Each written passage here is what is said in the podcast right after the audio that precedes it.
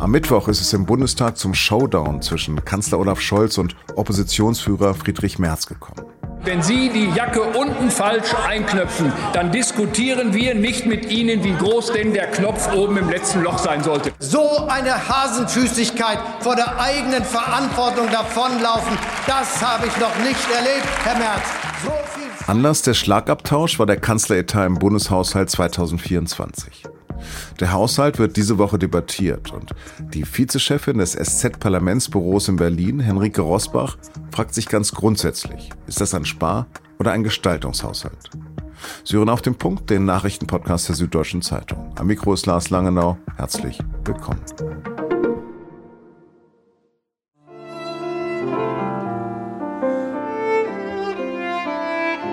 Der Mittwochvormittag hat im Bundestag nachdenklich begonnen mit einer Gedenkstunde an die Opfer des Nationalsozialismus. Da hat der Sportjournalist Marcel Reif an seinen jüdischen Vater erinnert.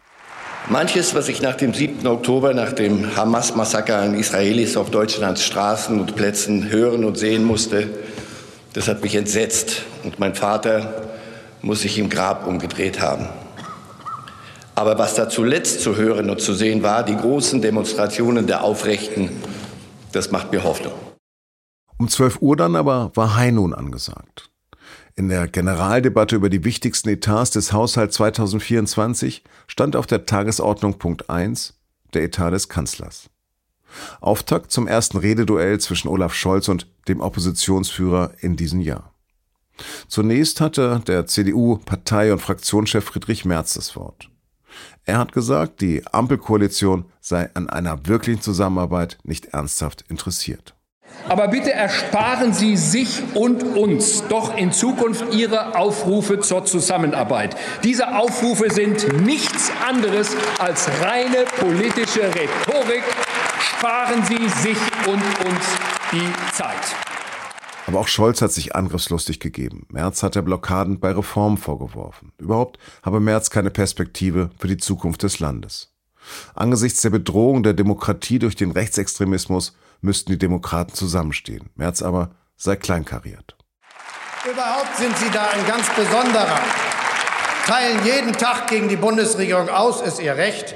Ordentlich, schwer unter die Gürtellinie, ist auch Ihr Recht. Aber wenn Sie dann mal kritisiert werden, dann sind Sie eine Mimose. Ich finde, wer, ein, wer boxt, der soll kein Glaskin haben. Aber Sie haben ein ganz schönes Glaskin, Herr Merz. Ich konnte mit meiner Kollegin Henrike Rosbach aus Termingründen nur vor der Bundestagsdebatte reden. Dafür aber grundsätzlich über den Haushalt 2024. Und zunächst habe ich sie gefragt, wo denn die Bundesregierung Prioritäten gesetzt hat. Das ist eine sehr gute Frage. Wenn man die Ampel danach fragen würde, würden Sie und auch der Finanzminister, also FDP-Chef Christian Lindner, sagen, das ist ein Haushalt mit großem Wachstum bei den Investitionen. Das ist ein Haushalt, der einen Schwerpunkt setzt auf das Verteidigungsministerium. Wir halten erstmals das NATO-Ziel von zwei Prozent für Verteidigungsausgaben ein. Sie würden darauf hinweisen, dass das innerhalb der Schuldenbremse passiert und man eben trotzdem einen Investitionshaushalt habe. Kritiker dagegen sagen, dass die Regierung eigentlich keine wirklichen Prioritäten setzt. Ja, die Einhaltung des NATO-Ziels war ein großer Schritt ähm, gemessen an früheren Jahren, aber tatsächlich wird die Einhaltung der Schuldenbremse auch dadurch möglich, dass man sehr stark auf Rücklagen zurückgreift, die noch da waren und dass man überall ein bisschen spart und ein bisschen Geld hin und her schiebt und Reste, die übrig geblieben sind aus dem Vorjahr, noch äh, verteilt. Und so eine ganz klare Prioritätensetzung kann man, wenn man ehrlich ist, nicht wirklich erkennen. Mhm. Aber kann man erkennen, in welchen Bereichen besonders gespart wird? Also erstmal ist ja schon strittig, ob das tatsächlich ein Sparhaushalt ist. Also das wurde auch gestern in der Debatte, als Christian Lindner gesprochen hat und auch dort der ähm, Haushaltsoppositionsführer sozusagen von der Union, also stellvertretende Unionsvorsitzende, der für die Themen zuständig ist, zu Lindner eben gesagt hat im Bundestag, er könne da nicht erkennen, dass das ein Sparhaushalt sei, woraufhin Lindner sagte, da soll auch gar kein Sparhaushalt sein, ich nenne das einen Gestaltungshaushalt.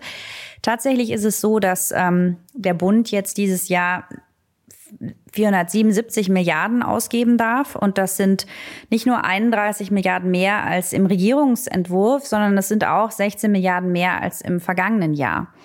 Das zeigt also schon, dass es jetzt nicht das ganz harte Sparen angefangen hat mit wirklich sehr starken Einschnitten. Es gibt Ressorts, in denen die ähm, Ansätze, also die Mittel, die die Ressorts ausgeben dürfen, niedriger ausfallen als im Vorjahr. Zum Beispiel das Auswärtige Amt, da geht es teilweise um internationale Hilfe. Das Agrarressort, das war ja eben auch ein großer Streitpunkt gewesen, inwiefern das Agrarressort beitragen muss zu den Einsparungen. Das Gesundheitsministerium, was aber daran liegt, dass wir ja in den Vorjahren sehr starke Corona-Ausgaben hatten und der Etat einfach sehr viel größer war, als das normalerweise der Fall ist. Auch das äh, Ministerium für Entwicklung und Zusammenarbeit muss ähm, mit weniger Geld auskommen als im Vorjahr. Und dafür mussten die Ministerien dann eben Strategien entwickeln. Also kürzen sie entweder allgemein überall ein bisschen oder kürzen sie bestimmte Programme oder setzen sie verschiedene Programme aus. Also das sind die Ressorts, wo es ein bisschen unter ein bisschen weniger ist, aber unterm Strich insgesamt sind die Ausgaben weiterhin gestiegen. Dann lass uns doch nochmal auf einzelne Streitthemen gucken und ob die überhaupt ausgeräumt sind. Mir fallen da jetzt die Stichworte ein Bürgergeld, Kindergeld, Kindergrundsicherung. Also die Kindergrundsicherung ist ja noch nicht etatreif. Das heißt, es gibt keinen fertigen Gesetzentwurf. Es gab einen langen Disput, wie sie ausfallen soll. Es gab viel Kritik an den Ideen der Familienministerin, auch aus der Praxis, also von den Kommunen, von den Jobcentern, Arbeitsagenturen, weil eben befürchtet wird, dass vor allem ein riesiges Bürokratiemonster geschaffen wird, das viel Geld kostet und den Familien nicht hilft. Das ist nicht ausgeräumt. Und es gibt einen finanziellen Rahmen, den der Finanzminister gesetzt hat, so eine Art Merkposten für dieses Gesetzesvorhaben. Und ähm, ansonsten ist da aber vieles wirklich noch offen. Beim Bürgergeld gibt es aktuell jetzt erstmal keinen Disput innerhalb der Ampel. Da gab es eben sehr starke Anpassungen der ähm, Bedarfssätze wegen der Inflation, weil eben auch die Art, wann angepasst wird, verändert wurde, was eben jetzt wegen der hohen Inflationszahlen dazu geführt hat, dass das Bürgergeld zweimal recht kräftig erhöht wurde. Und man hatte sich dann eben im Zuge der Sparbemühungen nach dem Urteil des Bundesverfassungsgerichts zur Schuldenbremse darauf geeinigt, dass beim Bürgergeld zum Beispiel härtere Sanktionsmöglichkeiten genutzt werden gegenüber Leuten, die sich vollkommen verweigern, die also auch zumutbare Arbeiten nicht annehmen wollen. Ein existierender Bonus wurde gestrichen, den ohnehin fast jeder bekommen hat, wenn man bereit war, Fortbildungen zu machen.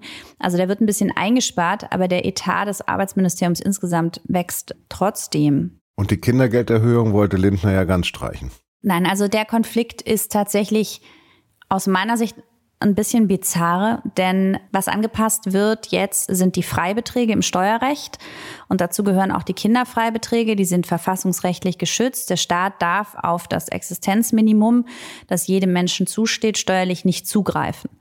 Und mit Blick auf die Anpassung beim Bürgergeld und auf die Inflationsentwicklung hat Lindner eben errechnen lassen, wie hoch die Kinderfreibeträge steigen müssen. Das Kindergeld hat damit rein formal erstmal eigentlich nichts zu tun.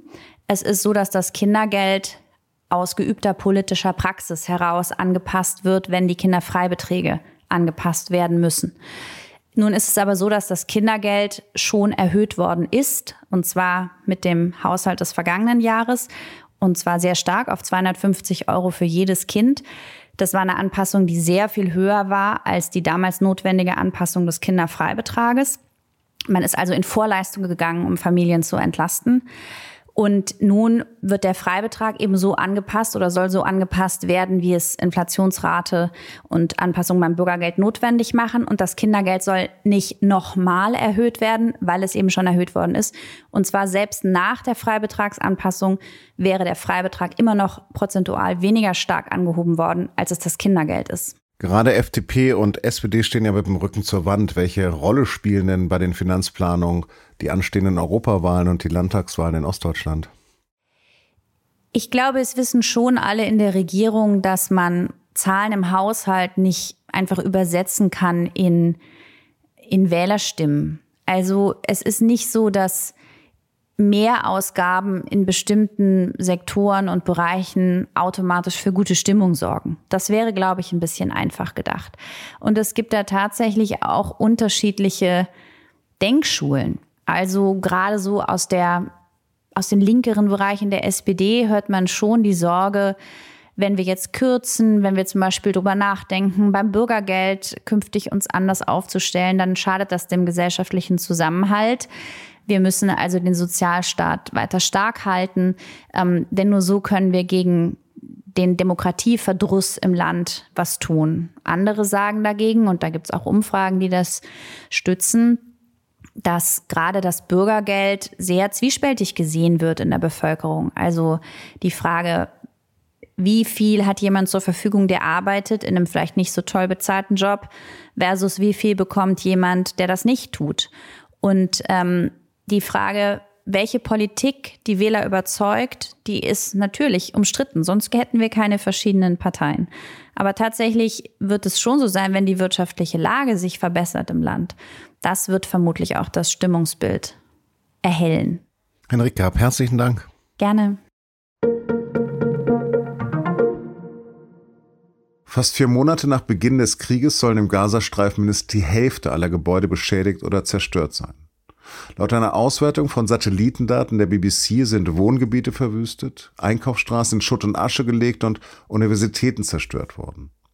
Israel betont immer wieder, es befinde sich im Krieg mit der Hamas und nicht mit Zivilisten. Doch die Terroristen nutzten zivile Gebäude zum Schutz. Laut der von der Hamas kontrollierten Gesundheitsbehörde sind in Gaza inzwischen fast 27.000 Menschen getötet worden. Drei Viertel der Opfer seien Frauen, Minderjährige oder Ältere. Angaben der Hilfsorganisation CARE zufolge sind zudem mehr als zwei Millionen Menschen von einer akuten Hungersnot bedroht oder könnten an vermeidbaren Krankheiten sterben. Asylbewerber in Deutschland sollen als staatliche Leistung statt Bargeld bald eine Bezahlkarte bekommen.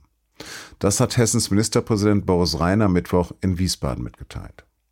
Asylbewerber könnten dann wie mit einer EC-Karte bargeldlos einkaufen. Die Abhebung von Bargeld ist aber beschränkt. Überweisung soll nicht möglich sein, weder von Karte zu Karte noch ins Ausland.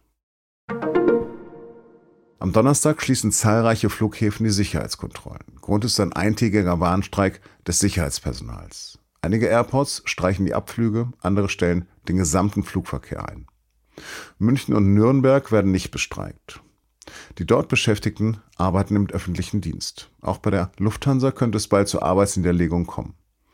Die Flugbegleitergewerkschaft UFO hat die aktuellen Tarifverhandlungen abgebrochen.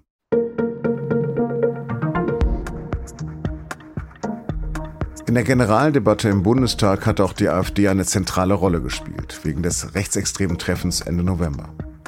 Scholz hat gesagt, er habe sich angesichts der dort erörterten Pläne an die dunkelsten Zeiten in der deutschen Geschichte erinnert. CDU-Chef Merz hat der AfD Fremdenfeindlichkeit, Antisemitismus und Nationalismus vorgeworfen. Meine Kollegen und Kolleginnen vom Investigativressort der SZ haben gerade recherchiert, dass die Beteiligung der AfD an dem Treffen in Potsdam viel enger war als bislang bekannt. Ich habe Ihnen den Artikel dazu in den Shownotes verlinkt.